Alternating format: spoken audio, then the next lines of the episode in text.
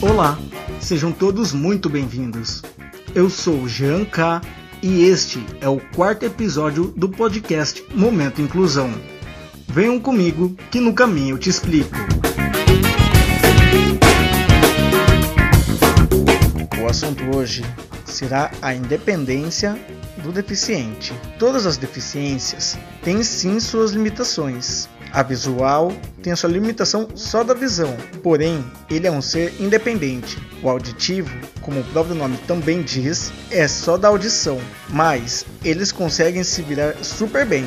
E diga-se por passagem que eles ouvem melhor do que nós quando se usa o aparelho auditivo. Vocês já viram como eles se comunicam em Libras? É engraçado de ver.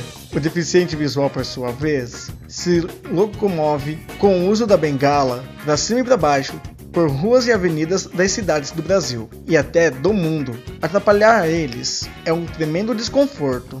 O deficiente visual geralmente não gosta de que tenha alguém 100% ao lado.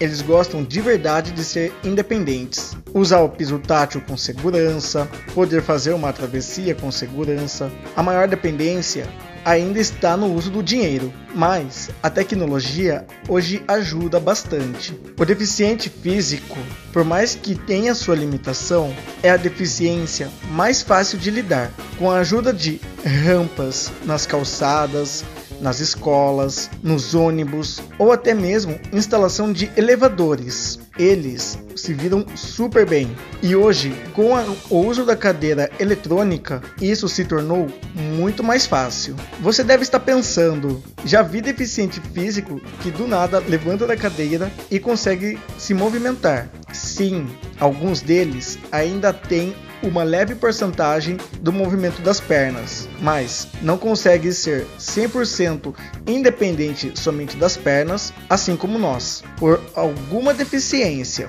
Então, ao abordar qualquer deficiente para ajudar, tome cuidado e respeite quando ele disser não, não precisa, obrigado, não quero, obrigado.